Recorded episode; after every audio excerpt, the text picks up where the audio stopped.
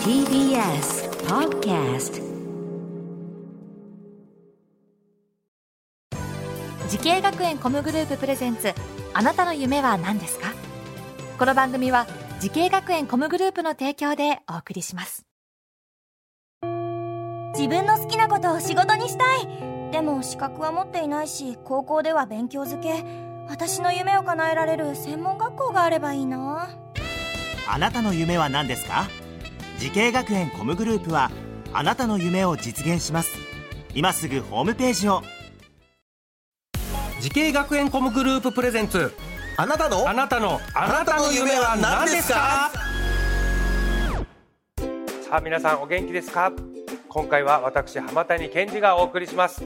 このプログラムは毎回人生で大きな夢を追いかけている夢追い人を紹介していますあなたの夢は何ですか？今日の夢追い人はこの方です。はじめまして、石巻市立病院で死の訓練士をしている枝和沙です。よろしくお願いします。よろしくお願いします。枝さん死の訓練士もうなんか目の能力と書いて死のどのようなお仕事なんですか？えっ、と、視力とか眼圧とか、一般的な検査やはい。白内障の手術の検査とか、はいあとメガネ合わせとか主にしてます。ああ、もう私もあの今コンタクトレンズで、はい普段メガネなんですけど、まあ度度が変わるたんびにというかコンタクトレンズ作りに行くときにあの C のねあ、丸の右がいてたり左がいてたりとか、いああいうのをやられてる。やってます。あれが視能訓練士はい。という職業。ええー、じゃあ視力検査とかっていうのは何だろう？僕らが体験してるのをやってんのかな？あの変な眼圧ああ、そうですね。空気球見たりとかそう気、球見たりとか。眼圧測ったりっていうのを最初にして、あと視力検査に移る感じです。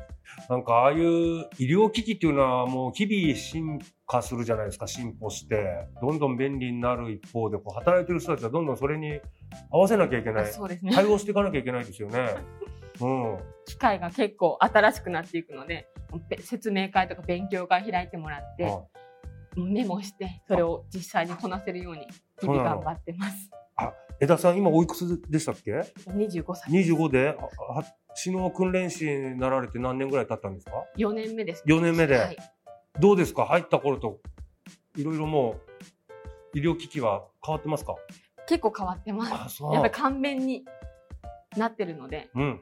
まあ、だたあのーそうですね、簡単にはなってるんですけど、知識がないとできない検査なので、知識とか勉強をして、ちょっとつけて頑張っていってます。そういうことだよね。ちょっと日々それの進化にもついていかなきゃいけないんだよね。さあ、枝さん、死の訓練士を目指そうと思ったきっかけっていうのはあるんですか？えっ、と、祖父がちょっと私の小さい頃から目が不自由で、うんうんそれをずっと見てきて不自由なのも分かってたので、そういう人たちの役に立ちたいなと思って、なってみたいなって思いました。うん、なるほど。おおじい様はが、ちょっと目の不自由な方だったから、ああ、そういうふうな、ちょっと身近でそういうのを感じると、うんそういう、ね、この死の訓練士という職業とかも自分で調べてこういう仕事あるんだっていう気づくきっかけはおじい様だったと。ああこれ、枝さんご自身は今、なんかメガネしてないですけど、裸眼なんですコンタクトレンズも何もしない裸眼で。あ、裸眼で羨ましいですね。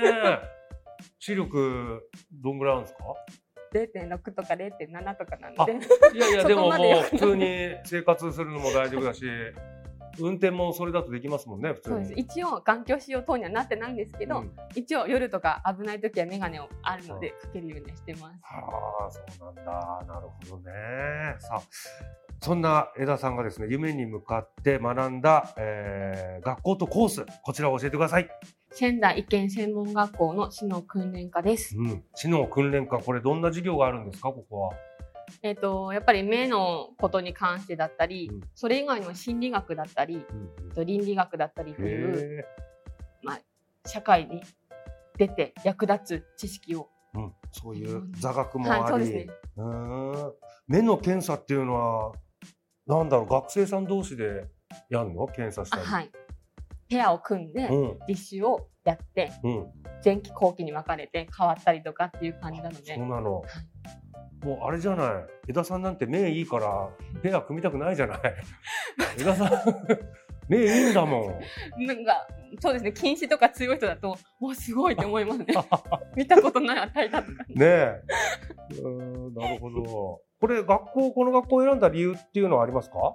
えっ、と、やっぱり一番駅が近かったので、うん通いやすかったうん。ものもありますし、オープンキャンパスとかに行って、やっぱり先生方とかも気さくでフレンドリーだったり、うん他の学科の友達とかもできて、あ、入ったら楽しそうだなって思ったのがきっかけで入りました。うーんなんか学校の授業で実習とかはあるんですか？はい、臨時実習は3年生の時にあって、前期と後期で2回に分けていきました。うーんどんなことを勉強したんですかそこでは？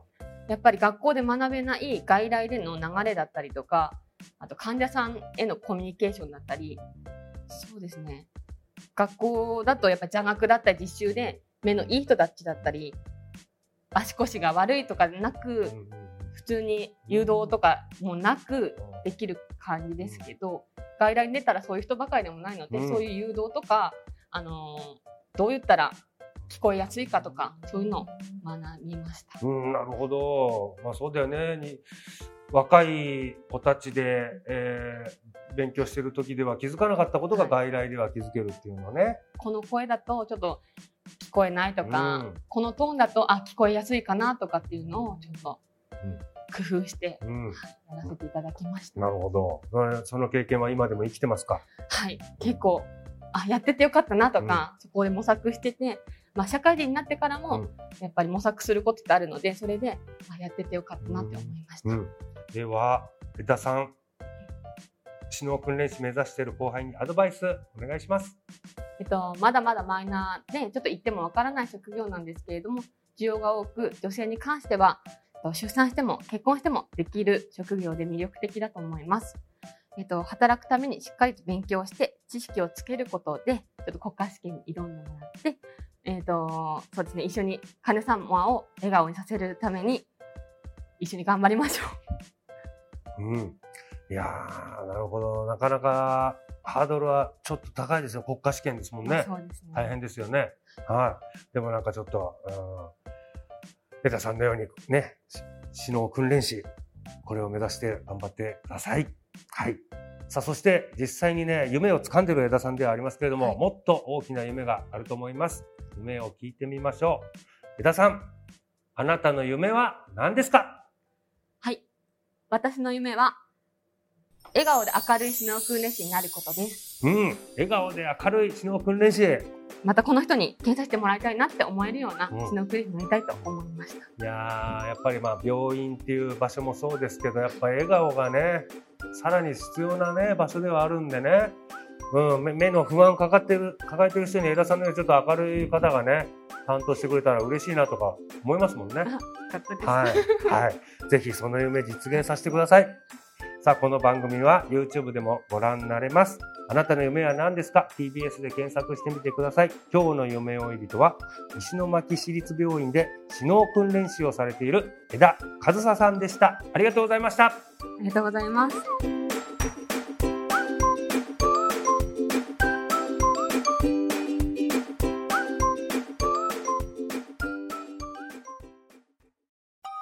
動物園や水族館で働きたい。ゲームクリエイターになりたい。